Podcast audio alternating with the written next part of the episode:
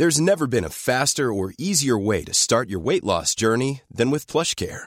PlushCare accepts most insurance plans and gives you online access to board-certified physicians who can prescribe FDA-approved weight loss medications like Wigovi and Zepbound for those who qualify. Take charge of your health and speak with a board-certified physician about a weight loss plan that's right for you. Get started today at plushcare.com slash weight loss. That's plushcare.com slash weight loss. plushcare.com slash weight loss.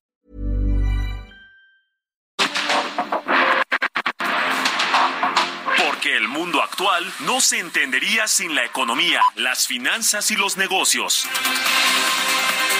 Acompaña a Mario Maldonado, el columnista de negocios más joven y objetivo del periodismo financiero en su programa.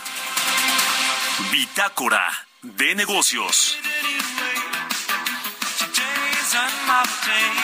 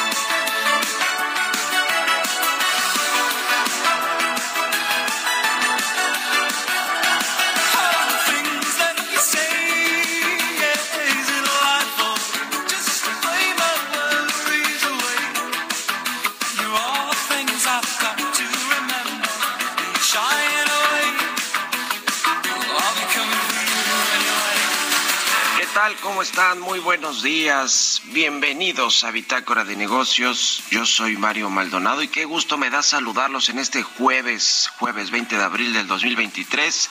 Estamos transmitiendo en vivo, como todos los días, en punto de las 6 de la mañana que abrimos esta barra informativa aquí en esta estación del Heraldo Radio. Gracias a todos los que nos acompañan tempranito, a quienes madrugan con nosotros en el 98.5 de FM aquí en la Ciudad de México y en el Valle de México, también a todos los que nos escuchan en el resto de la República Mexicana a través de las estaciones hermanas del Heraldo Radio, a quienes nos escuchan a través también de las plataformas de radio por internet, escuchan el podcast de Bitácora de Negocios a cualquier hora del día. Muchísimas, muchísimas gracias a todos. Y comenzamos este jueves, como todos los días, un poquito de música antes de entrarle a la información. Esta semana estamos escuchando canciones del soundtrack de la película Super Mario Bros. Esta película animada que ha recaudado más de 500 millones de dólares en taquilla desde su estreno, una de las películas animadas pues, más importantes del 2023 y de la historia, también en términos de recaudación, de cómo le ha ido en la taquilla a Super Mario Bros. Y esta que escuchamos de fondo es del grupo noruego de pop que se llama Aja o Eija. La verdad, no sé ni cómo pronunciarlo bien, pero es una canción muy, muy, muy conocida que se llama Take On Me. Es de 1984. Aja se llama, me dice aquí Jesús Espinosa. y originalmente la publicaron como un sencillo para Europa solamente en el 84 sin incluirla en ningún álbum Y bueno, pues después se hizo, yo creo que es de las canciones de los ochentas más conocidas o reconocidas incluso por nuevas generaciones, esta de Aja Take On Me, que vamos a estar escuchando y aquí en Bitácora de Negocios. Y le entramos a los temas, le entramos a la información. Vamos a hablar con Roberto Aguilar, como todas las mañanas, lo más importante de los mercados financieros. Las bolsas erráticas, inversionistas centran su atención en el rumbo monetario. Lazos económicos constructivos y justos propone Estados Unidos a China y Tesla sufre presión financiera por baja de precios. Las acciones de esta compañía que reportó recientemente ayer mismo eh, los datos de su primer trimestre del año en términos de ventas, de producción, bueno, pues no, no le fue bien y justamente los precios de sus automóviles eh, pues eh, hicieron que las acciones cayeran, las acciones de Tesla ayer en los mercados, así que le vamos a entrar al tema con Roberto Aguilar, vamos a platicar también con Gerardo Flores, economista especializado en temas de análisis de políticas públicas. Vamos a, platicar sobre esto que dijo la Comisión Federal de Competencia Económica, que primero le pidió al Congreso no aprobar las leyes del sector aéreo porque las considera nocivas precisamente para la competencia en este sector de México. Y bueno pues eh, la Comisión Federal de Competencia Económica que pasó mucho tiempo sin presidente ahora es presidenta eh, quien encabeza este organismo antimonopolios, pero también sin varios de sus comisionados hasta que fueron a la Suprema Corte de Justicia de la Nación a pedirle al Ejecutivo que enviara las propuestas al Congreso y que pudiera completarse eh, pues el, eh, pudiera haber quórum para, para, tomar decisiones y se pudiera completar el pleno de la COFESE donde se toman decisiones. Algo así como lo que sucedió o ha sucedido con el Instituto Federal de Telecomunicaciones y lo que está sucediendo con el INAI, el organismo de transparencia que ya fue a la Corte a exigirle al presidente observador y al Congreso que pues propongan a nuevos integrantes y que el presidente observador ya no los vete como fue el caso en esta última decisión que se tomó en el Senado. Así que vamos a entrarle a ese tema. Vamos a platicar también con Abril Moreno, directora general de Energía Debate, sobre este asunto de cómo se fondeó la compra de las 13 plantas de Iberdrola. Ayer el secretario de Hacienda estuvo en la conferencia matutina del presidente y Rogelio Ramírez de la O pues explicó, trató de explicar allí cómo va a financiarse esta operación. El Fonadín va a aportar eh, pues una buena parte de los recursos, 45 mil millones de pesos, pero también va a entrarle eh, la otra banca de desarrollo, el Banobras, la banca privada, se va a hacer a través de este vehículo del Fondo de Infraestructura, eh, se llama Mexico Infrastructure Partners. Y bueno, pues eh, no sé si quedó muy claro, la verdad, pero dice el, el secretario de Hacienda que no se van a endeudar y que en todo caso, pues que se endeudaron más los gobiernos pasados o que tienen más margen en el gobierno del presidente López Obrador para endeudarse, para eh, obtener deuda pública, que sí va a suceder. ¿eh? Vamos a entrarle a los detalles de esto que comentó ayer o que explicó ayer el secretario de Hacienda en la conferencia de Palacio Nacional y vamos a eh, platicar también con el CEO de Giant Motors Latinoamérica, Elías Masri, esta empresa que celebra su sexto aniversario y que, y que bueno, pues también hablaremos de los precios, de cómo está el mercado de la venta de autos nuevos en México, si ya se recuperó y también la producción, si ya hay todos los componentes como estos microprocesadores, los chips que traen los automóviles para poderse producir y poderse entregar, porque hubo un gran problema con el COVID-19 con las cadenas de producción y esto y la, industria automotriz fue de las más afectadas en este en este renglón de los componentes para, eh, para, producir autos en el mundo, no solo en México. Así que le vamos a entrar a estos y otros temas hoy aquí en Bitácora de Negocios. Quédense con nosotros, ya es jueves, jueves 20 de abril y vámonos al resumen de las noticias más importantes para comenzar este día con Jesús Espinosa.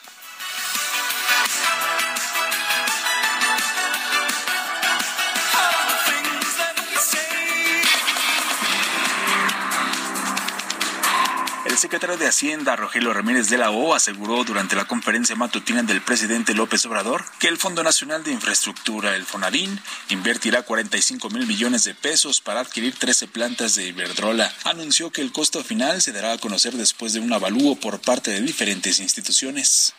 La operación la financia el FONADIN, que es una aportación al capital de 45 mil millones de pesos. Esta es una aportación que hace Hacienda al FONADIN para darle esa capacidad de financiar la compra. El secretario Ramírez de la O aseguró también que la compra de las 13 plantas no representará adquirir deuda, pero en el supuesto que lo hubiera, dijo, quedaría por debajo del margen de endeudamiento en el sexenio del expresidente Felipe Calderón. Los bancos grandes han venido prácticamente a ofrecer financiamiento porque saben que esta es una operación bastante atractiva para ellos pero en el supuesto de que hubiera deuda y para satisfacción de quienes están insistiendo en, que esta es una operación de deuda, nosotros tendríamos todavía mucho margen para quedar por debajo del endeudamiento que constituyó el presidente Felipe Calderón, en donde hubo un incremento de deuda, ustedes lo ven en la tercera columna, de 7.7 puntos porcentuales del Producto Interno Bruto. Con base en los datos del indicador oportuno de la actividad económica publicado por el INEGI, el área de análisis económico del Grupo Financiero Banorte prevé que la economía mexicana en el primer trimestre del 2023 habría crecido 4.3% anual. El secretario de Turismo Miguel Torruco señaló que la inversión extranjera directa turística acumulada de 2019 al 2022 alcanzó un monto de 154.331 millones de pesos, casi el 6% de la inversión extranjera directa total a México.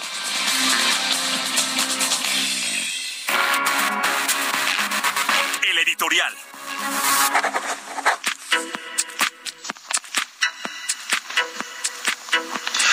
Pues vaya que el secretario de Hacienda ahora sí que echó las campanas al vuelo con esta venta eh, de Iberdrola o esta desinversión que hizo la empresa de origen español de 13 de sus plantas de generación de energía en México y después de que sucedió este anuncio que pues no lo explicaron muy bien al inicio, ¿no? Tiene ya un par de semanas que anunció Iberdrola o que se reunió su presidente global con el, con el presidente del observador en Palacio Nacional para hablar de esta desinversión de 13 plantas. El presidente del observador dice que era una nacionalización o renacionalización de la industria eléctrica, lo cual está pues muy lejos de ser toda vez que la CFE apenas va a producir el 50%, o poquito más del 50% de la electricidad en el país y no va a, pues, eh, eh, digamos, no, no se está eh, generando nueva electricidad o mayor capacidad con la compra de tres plantas de Iberdrola. Lo que hicieron ahora es que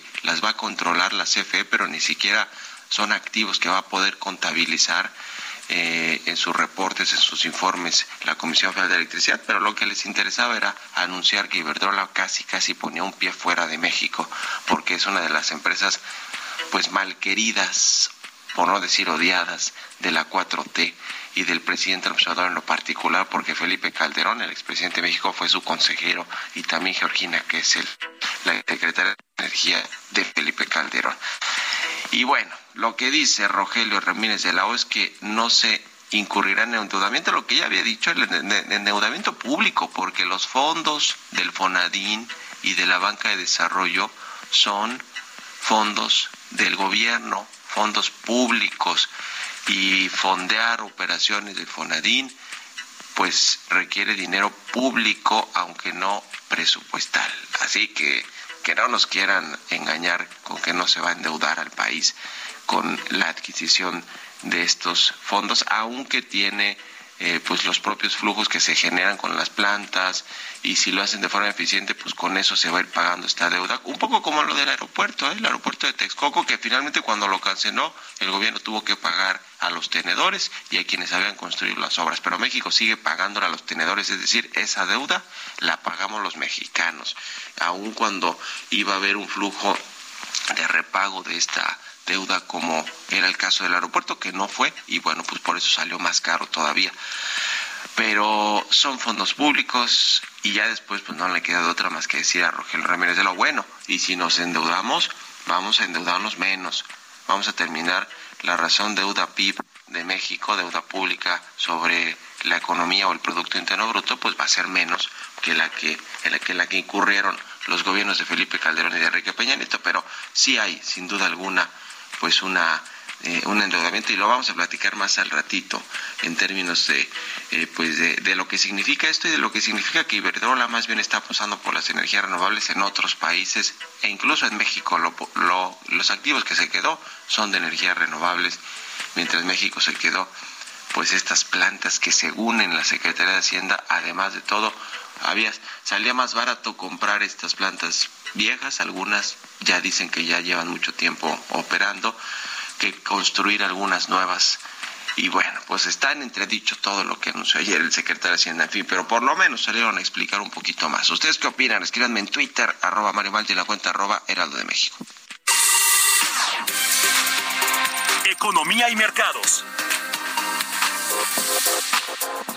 Roberto Aguilar ya está con nosotros. Mi querido Robert, ¿cómo te va? Buenos días. ¿Cómo estás, Mario? Me da mucho gusto saludarte a ti y a todos nuestros amigos. Fíjate, dos temas rapidísimos, Mario. Uno es que fíjate que toda, otra vez, como cada año, la discusión sobre el techo de la deuda de Estados Unidos, pues que ya está perfilándose como un riesgo que inquieta a los mercados, porque pues esto se convierte en un debate no solamente partidista, sino hay una alternativa, no, eh, eh, en realidad en alguna ocasión, incluso el gobierno de Estados Unidos se, se, quedó sin dinero porque no podía utilizar más recursos. Así es que este tema ya te decía perfilándose justamente en la mente y decisiones de los inversionistas. Y otro de los datos, se acaba de dar a conocer las ventas al menudeo en México correspondientes en febrero.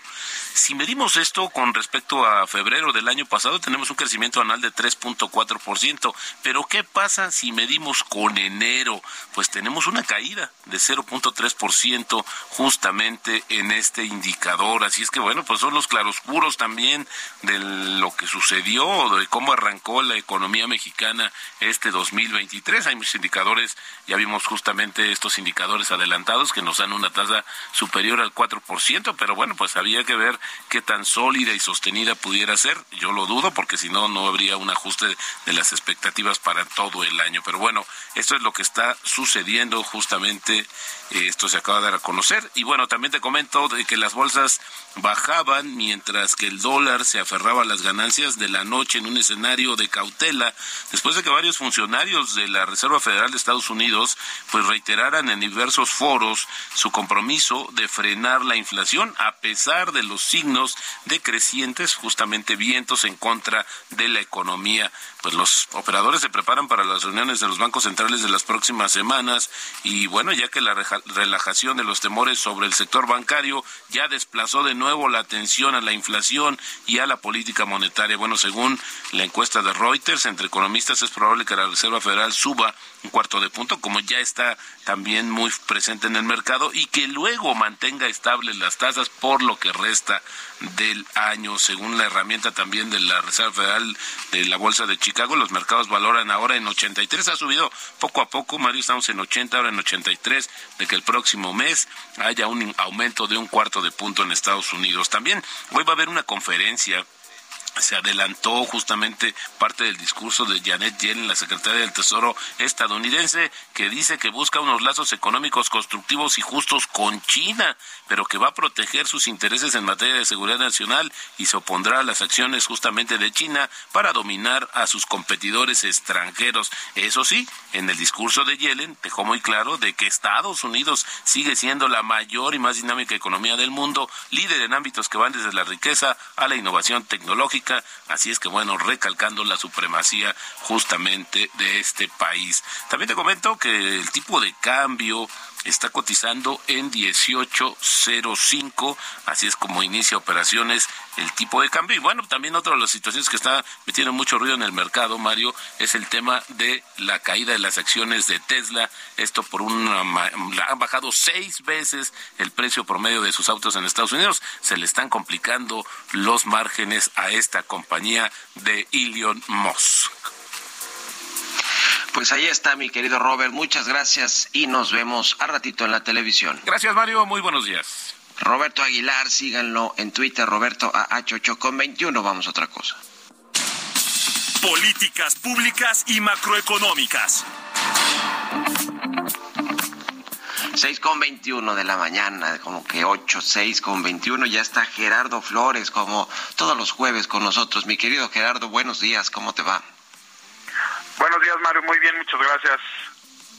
Pues la Comisión Federal de Competencia Económica ve mal que en el gobierno se busque que el ejército administre lo mismo terminales aéreas que opera aerolíneas. Hay todo un plan aéreo que además hay reformas, eh, la, la, ley de aeropuertos, la ley de aviación civil, que la Comisión Federal de Competencia Económica pues recomendó al Congreso no aprobar de plano. ¿Cómo estás viendo el tema? Sí, eh, ayer supimos de esta opinión de COFESE, eh, como bien lo señalas, que de hecho justo se centra en, en esas en esa cuestión eh, que, que no ve con buenos ojos eh, la autoridad antimonopolios en el sentido de que eh, el, el, dictamen que se aprobó en comisiones prevé que el gobierno pueda, digamos, da, dar un trato diferenciado a empresas eh, del sector público frente a cualquier otra empresa u operador, en este caso de aeropuertos o de aerolíneas, eh, que sea eh, pues del sector privado o, de inversionistas privados, ¿no? Y, y, y, eso ocurre porque la porque la ley tendría un trato distinto para ambas figuras. En el caso de los de las empresas del sector público, ya sea para operar aeropuertos o aerolíneas, eh, prevé la figura de asignación. Pero el problema es que dice, pa, para, para ello dice, se, este, se le asignará, digamos, la, la capacidad o la atribución de operar un aeropuerto eh, por tiempo indefinido, eh, frente a la opción de que las concesiones para operar un aeropuerto o una aerolínea para el sector privado son eh, por tiempo pues, determinado y sujetos a incluso al, a un eventual proceso de revocación si se cumplen perdón si se cumplen ciertos supuestos no eh, en el caso de las empresas del sector público no se prevé la, la revocación y, y, eso es lo que señala por un lado la COFESE que pues eso eso desde luego es un trato diferenciado que puede ocasionar problemas eh, y, y, bueno la otra o el otro problema que no ve bien COFESE es la posibilidad de que las empresas del sector público en este caso los asignatarios eh, puedan operar un aeropuerto y al mismo tiempo operar una aerolínea. Y dice que pues eso pues desde luego va a generar eh, incentivos perversos porque pues un, una empresa del sector público que opera un aeropuerto de repente puede tratar mucho mejor a su aerolínea que a las aerolíneas eh, privadas, por ejemplo, ¿no? Entonces, esto es algo que ve con malos ojos la Comisión Federal de Competencia. Sin embargo, ayer se aprobó en comisiones y seguramente estaremos viendo esta discusión pues el, el día de hoy en el pleno de la Cámara de Diputados. Sí, ya, pues veremos si lo toman en cuenta, ¿no? Esta eh, pues esta nota que hace al margen la Comisión Federal de Competencia, que no le gusta como órgano autónomo al presidente ni a la 4T. Gracias, mi querido Gerardo, un abrazo y buenos días. Un abrazo, Mario, buenos días. Gerardo Flores R en Twitter, síganlo, vamos a la pausa, regresamos. En un momento continuamos con la información más relevante del mundo financiero en Bitácora de Negocios con Mario Maldonado. Regresamos.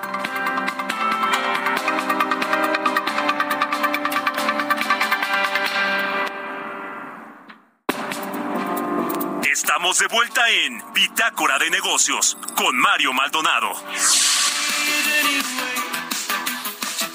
season my fate to find you.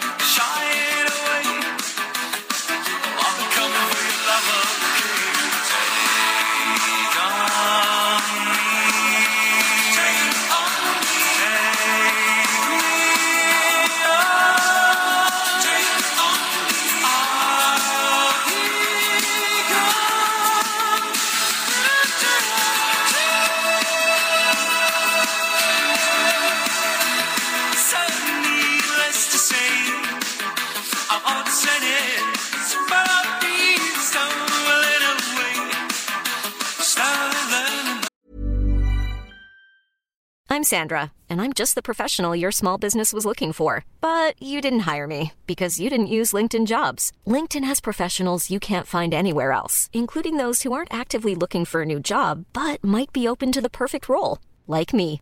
In a given month, over 70% of LinkedIn users don't visit other leading job sites. So if you're not looking on LinkedIn, you'll miss out on great candidates like Sandra.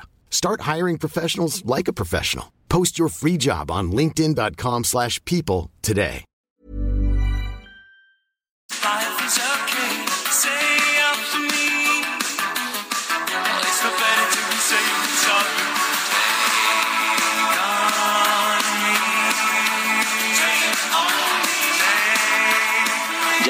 De regreso aquí en Bitácora de Negocios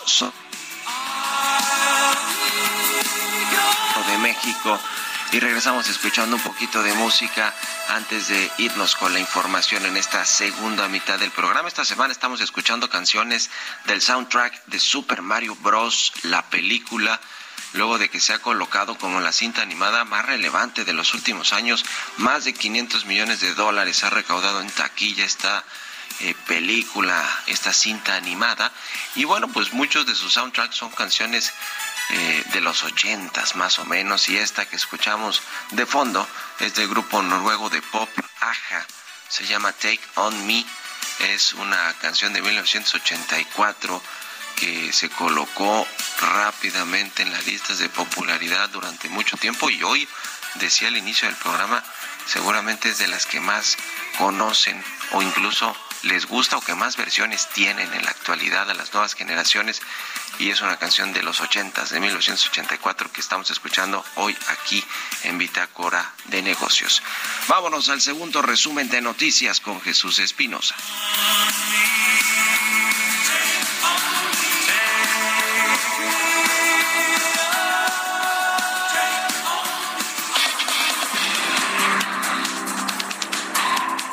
Menos ocho aerolíneas más de carga están en proceso de migrar sus operaciones al Aeropuerto Internacional Felipe Ángeles, con lo que sumarían 11 en total. Así lo adelantó este miércoles el general Isidoro Pastor, director de la terminal aérea. En la Embajada de México en España se llevó a cabo el primer encuentro empresarial México-Madrid, en el que se presentaron cinco casos de éxito de inversiones españolas en México. Es la primera ocasión que un foro de esta naturaleza se realiza en la sede diplomática de México en España y tiene como objetivo dar a conocer de primera mano experiencias de intercambio económico en el campo automotriz, restaurantero, hotelero, químico, tecnológico, textil y de energías renovables. En los primeros tres meses del año, Gruma, la principal empresa productora de harina de maíz en el país y el mundo, obtuvo utilidades de 541 millones de dólares, 23% superior a la del mismo periodo del año pasado, principalmente por la fuerte demanda de sus productos a nivel global y más en Estados Unidos. El fabricante alemán Volkswagen, muy presente en China, anunció que invertirá mil millones de euros en un nuevo centro de desarrollo para vehículos eléctricos en ese país, primer mercado de automóviles del mundo.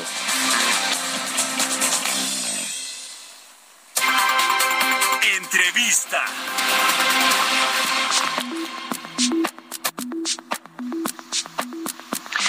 Y ya le decía, vamos a platicar con la maestra Abril Moreno. Ella es directora general de Energía a Debate.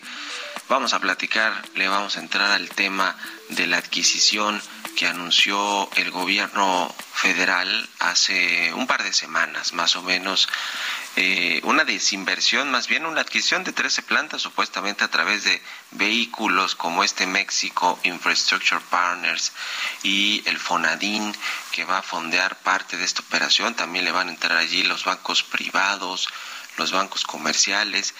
Eh, cuando se anunció, pues el gobierno habló de una nacionalización o renacionalización de la industria eléctrica, lo cual pues eso sí creo que está muy alejado de la realidad. Lo que dejaba muchas dudas, sin embargo, era cómo se iban a financiar los casi 6 mil millones de dólares con los que se va a comprar estas plantas o se le va a pagar a Iberdrola su, su dinero para que se enfoque en las energías renovables, para que lo vaya a invertir a Brasil, donde también ya anunció una inversión más o menos de este orden, de los 6 mil millones de dólares, con el presidente Lula da Silva, que a pesar de ser pues de izquierda como el presidente López Obrador, que además lo, lo venera o lo quiere mucho, pues allí sí, mientras vea sea inversión y más en energías limpias, bienvenida. No ha sido el caso de México y más bien de México prácticamente se expulsó a Iberdrola quien tiene ya un pie fuera de México, aunque se queda todavía con parte de su, de su, de su inversión en el país. Pero le decía que ayer el secretario de Hacienda, Rogelio Ramírez de la O, salió a explicar supuestamente cómo va a ser el esquema de financiamiento y vamos a platicar de esto eh, pues más a detalle. Le decía con la maestra Abril Moreno de Energía Debate. ¿Cómo estás, Abril? Muy buenos días. Hola Mario, muy buenos días. Muchas gracias por la invitación. A ti, Gracias a ti por estos minutos para Bitácora de Negocios aquí en el Heraldo Radio. Pues, ¿qué te pareció? ¿Deja satisfechos a los expertos en, en temas energéticos y también financieros? ¿Crees esta explicación que dio el presidente, el presidente, bueno, el secretario de Hacienda sobre cómo va a financiarse la compra? Mira, todavía hay algunas, este, algunas cosas que están muy confusas. Nada más, antes de entrar a eso, déjame hacerte una observación de lo que estabas comentando. Iberdrola no se va de México, se queda con eh, más o menos unos 4.600 megas, pero algo que es muy interesante que ellos traen un pipeline, o sea, traen proyectos por más de 6.000 megas. Entonces, eh, y son de renovables, que eso es lo interesante. Y lo O sea, que vendió ahorita- más o menos, ¿cuánto representa? Yo dije, tiene un pie de fuera de México, no completamente, pero ¿cuánto, Sí, cuánto pero fue lo que vendió con respecto a lo que se queda? Mira, ellos tenían poquito más de 11.000 megas, 11.000, es que el dato exacto no me acuerdo, pero son 11.000 y tantos megas. Vendieron 8.000 y tantas, ajá. Se quedan con 4, eso sí me acuerdo, 4.600. Y viene y traen proyectos por 6.000, es decir, que estas renovables, o sea, ellos piensan este, invertir en, en puras renovables y si logran este propósito estarían teniendo nuevamente cerca de unos pegándole a los 11.000, 10.600 megas, haz de cuenta. Entonces, sí. hay proyectos para México, pero en materia de renovables y ya no de ciclos combinados que son de gas natural. Sí, que esas son las que se va, Ahora, las va a operar ahora la Comisión Federal de mexicana se los Electricidad. permita, ¿no? Exactamente, exactamente. Pero sí, sí traen este proyectos, solamente pues es que el gobierno permita que haya la construcción de estas de estas centrales de renovables, pero sí traen en mente quedarse en el país y crecer su portafolio con renovables, ¿no?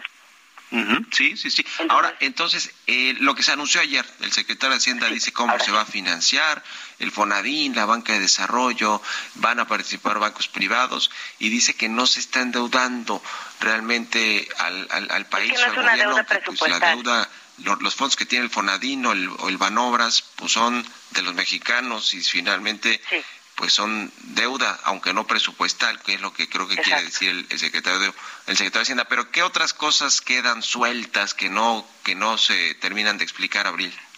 Voy a explicar mejor primero lo que, lo, bueno, lo que no se queda, lo que no queda muy claro, porque los porcentajes justamente, ahorita estaba haciendo una relectura y decían que el Fonadín tiene el 40, eh, 45 mil millones de pesos y con eso se quedan con el 51% del control de los activos y que eh, realmente van a, a través de flujos, que ahorita lo explicamos, se van a quedar con 65 mil 500 millones, que, o sea que la cifra ahí no da, porque en realidad eh, los flujos por otros, eh, por banca privada, etcétera, perdón, por los flujo- flujos es por lo que quedaría el 51%. No queda muy claro muy bien eso y no queda muy claro tampoco muy bien quién queda eh, realmente. Ellos dicen que el, el que se queda con el con el control de los activos es el Pero que realmente el vehículo, pues de este, el vehículo financiero es el MIP, que es el justamente el que decías tú de eh, Mexican Infrastructure eh, este, Partners. Partners, exactamente. Entonces, esa, esa parte no termina de quedar muy clara, te soy sincera, porque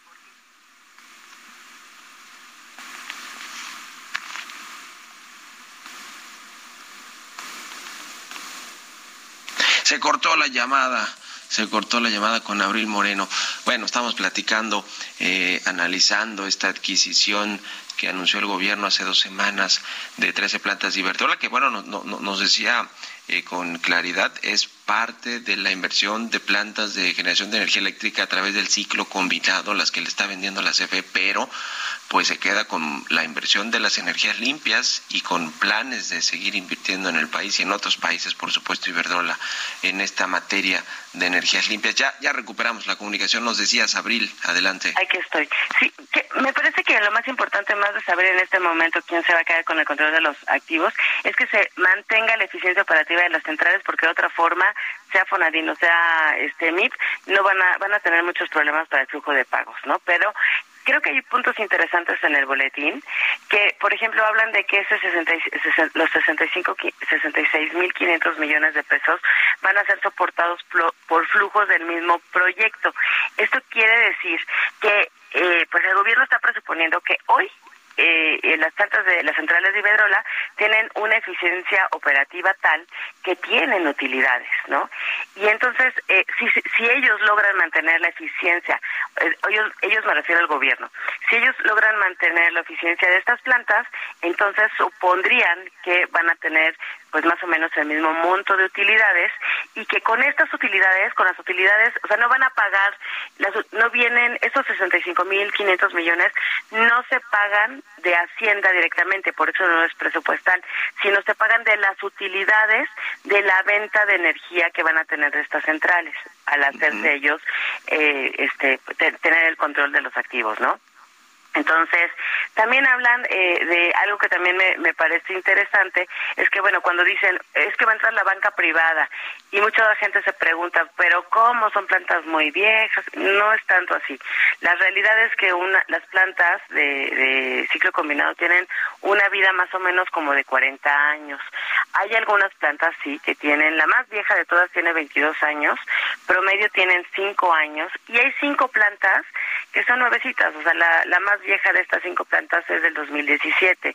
Hay una que todavía no entra en operación y hay una que entró el año pasado. Entonces, eh, hay una variedad, por lo menos el 39% de, de la capacidad pues tiene menos de cinco años, ¿no? Y además son PIE, son pequeñas, o sea, estas estas eh, centrales tenían un, una figura, un esquema jurídico que se llamaba, que se llama PIE, que es pequeños este productores, y estos estos solamente le vendían a la CFE. Es decir, estas plantas de, de Pemex solamente le vendían, de Pemex, perdón, de Iberdrola solamente le vendían a, a la CFE, lo cual pues les da certidumbre porque ellos tenían contratos de largo plazo con la CFE. ¿No? Entonces, estos flujos ellos bueno, yo tengo contratos de largo plazo porque son PIEs, los PIEs en general tienen costos más bajos de generación eléctrica que los mismos de la CFE que rondan entre un 40 a un 70% más bajos y esto les permite darles una cierta seguridad, una certidumbre a la banca privada si es que decide entrar a participar. Entonces, ah, tienen esa esa posibilidad de eh, por otra parte, algo que también es- está interesante es que dicen ellos, se van a recuperar en 10 años, porque dicen, el, o sea, cuando hacen el cálculo de si las plantas siguen operando en la misma eficiencia, mantenemos más o menos el mismo número de clientes. Este, bueno, no es el mismo número, porque son pies, porque no es a mercado, sino es la CFE. Este, entonces, nuestro cálculo de utilidades nos va a garantizar que en 10 años podamos cubrir el monto de crédito. Eso es lo que eh, aparentemente les da la certidumbre de pago. Y hay otro punto interesante en el boletín que dice que a partir del primero de enero de este año todos los flujos, ¿qué son los flujos? Pasan al, al MIP. El- los flujos no son las utilidades, los flujos, eh, bueno, traen las utilidades, pero son los costos fijos de las centrales, que son, por ejemplo, salarios, el mantenimiento de la infraestructura, ¿no? Etcétera, más los costos variables. En el caso de las centrales de ciclo combinado, que son de gas natural, como hay un combustible externo, es el costo del gas natural. Y entonces a este flujo, pues también ya va incluida la utilidad. Entonces ellos dicen en el boletín, a partir del primero de enero de este año, todos los flujos pasan al MIP. Este, y, y esto junto con un incentivo que ellos eh, pusieron en el convenio, en el contrato, esto lo pusieron en la presentación, no en el boletín, es que dice es un incentivo rápido para que el, la transacción se haga de manera rápida, eh, no que no pase de un año, o sea, el, el deadline que tienen es el 31 de diciembre. Y, y si ellos van a tener, o sea, ellos propusieron una tasa de interés que le van a pagar anualmente, o sea, a nivel anual una tasa de interés anual de Sí. 3.6% a Iberdrola para, para hasta que se cierre. Pero si la transacción se cierra antes, digamos, si se cierra el 31 de, de mayo, pues entonces van a pagar la parte proporcional. Hoy estarían pagando ya, o sea, porque esto es a partir de, o sea, van a ganar, van a tener esta tasa del, del primero de enero de este año al, al 31. Hoy estarían pagando, por ejemplo, el 1% ya de, el 1.2% de intereses. Entonces, eh, esto hace que, bueno, pues yo, yo gobierno no te quiero seguir pagando una tasa de interés, que no va a salir del presupuesto, va a salir nu- nuevamente de estas, eh, de este flujo que va a generar la, la, este, las centrales, ¿no? Este, pero eh, pues sí es un incentivo para decir bueno vamos a hacerla rápido y que se cumpla antes del 31 de diciembre pero todavía hay es esas son como digamos las observaciones al boletín y a la presentación que hicieron. Sin embargo sí hay dudas de realmente quién va a tener el control de los activos no quién va a administrar el Fonadín va, va a administrar el MIP realmente va a entrar la banca de desarrollo este que eso pues sí es una deuda pero bueno no no no es presupuestal nuevamente no No presupuestal. este Sí, y si todavía y si sí realmente van a tener estas garantías para que la, o sea, si la banca así privada, pues sí le va a querer entrar, ¿no? También. Hablan de inversionistas institucionales, que pues la mayoría o los principales inversionistas institucionales son las AFORES, que, que, que decían que pues no estuvieron tan convencidas de querer entrarle al acuerdo. En fin, todavía falta por eh, hacer público más, eh, explicar cómo se hizo esta operación, que bueno, dentro de todo pues el gobierno buscó que efectivamente no fuera la CFE con su dinero, con recurrir a deuda directamente eh, y, que, y que estuviera en el presupuesto para financiar, por lo menos le buscó la manera para que pudieran hacerse de estas plantas y sobre todo pues que, que quedara satisfecho el gobierno o el presidente López Obrador con, con, con el asunto de, de Iberdrola que como bien nos dices no se va de México se queda en las energías limpias y es lo que y es, la- es la apuesta pues de, de muchas de estas empresas multinacionales como el caso de Iberdrola. Seguiremos platicando si nos permites Abril en próximos días y te agradezco mucho estos minutos para Bitácora de Negocios y muy buenos días Igualmente, Mario, muchas gracias, que estén muy bien todos. Hasta luego. Un abrazo, es Abril Moreno. Ella es directora de Energía a Debate, esta revista especializada en temas energéticos. Vámonos a otra cosa, son las seis con cuarenta y siete.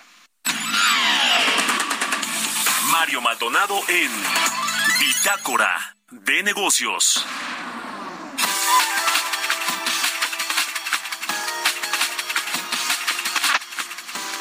Vamos a platicar, ya le decía al inicio del programa, con el doctor Elías Masri. Él es el CEO de Giant Motors Latinoamérica. ¿Cómo estás, Elías? Muy, muy buenos días, gusto saludarte.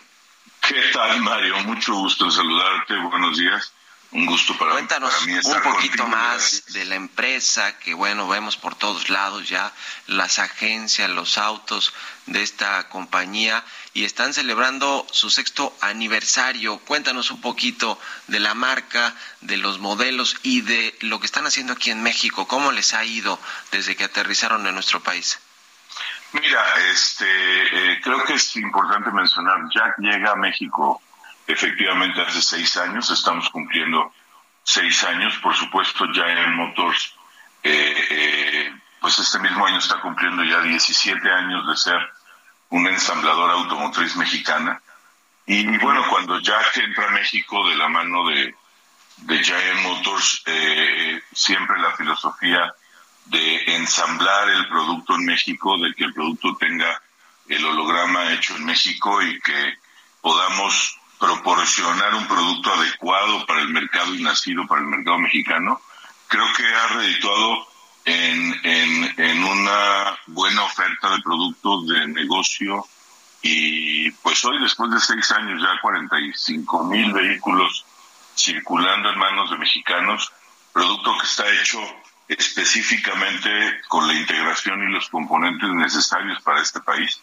Entonces, eh, la verdad muy contentos y te diría que, eh, bueno, los crecimientos que hemos tenido por fortuna han sido importantes y, y este año en especial, eh, después de todo lo que tú has comentado en tu, atinadamente en tu noticiero, las cadenas eh, eh, de, de distribución y todo lo que ha venido pasando en la industria, pues eh, vemos una corrección importante y al ser una empresa ensambladora, eh, este, eh, estamos de hecho eh, bajando precios en, en los productos, en todos los productos prácticamente a nivel nacional en nuestras 52 agencias Jack Stores basado justamente en, las inversiones hechas en estos dos años y en producir el producto en México y tener la ventaja y creemos que es lo correcto para proporcionar una gran oferta de producto al mercado.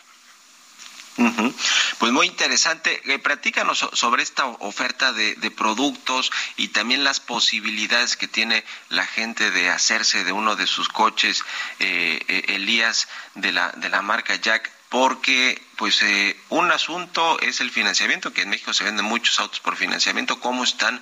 Vi- Viene ahora y ahorita me comentarás un Jack Fest, que, que, que precisamente es una feria del crédito para adquirir este tipo de autos. Y además cuéntanos también el asunto de los vehículos eléctricos. Tú fuiste el primer empresario mexicano que trajo una línea completa de vehículos eléctricos al mercado mexicano. También cuéntanos qué tan competitivo y qué tan eh, buscados son este tipo de vehículos hoy en el mercado nacional.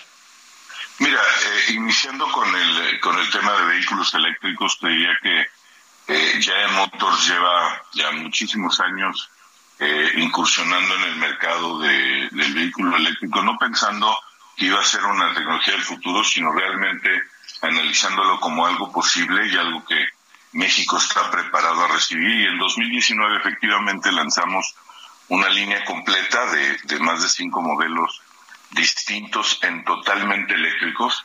Hoy, eh, seis de cada diez vehículos eléctricos que se venden en el país son Jack. Eh, eh, nos honra muchísimo tener ese, esa responsabilidad de ser la marca más vendida de vehículos eléctricos.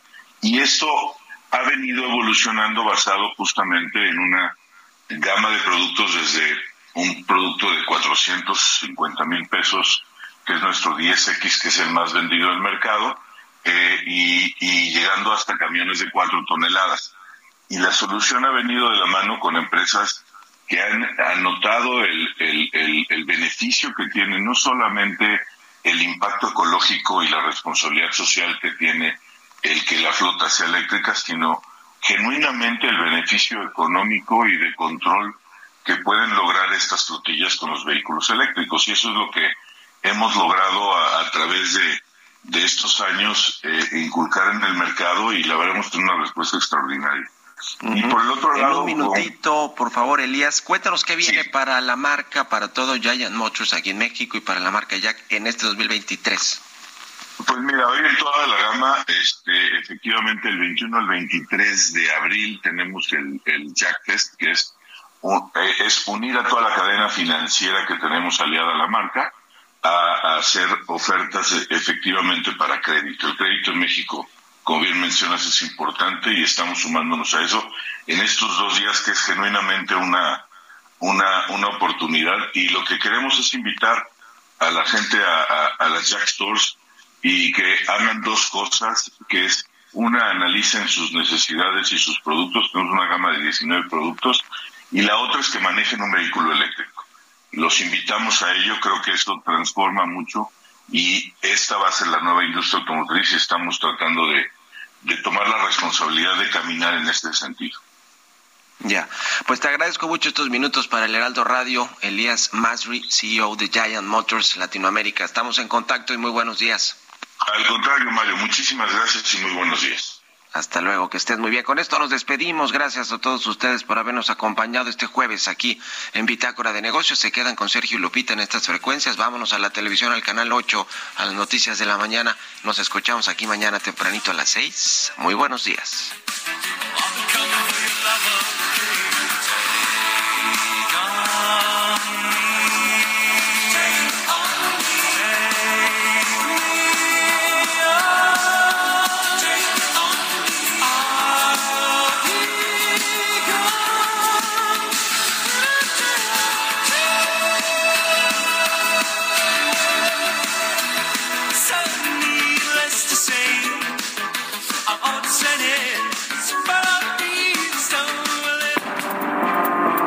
Fue Bitácora de Negocios con Mario Maldonado.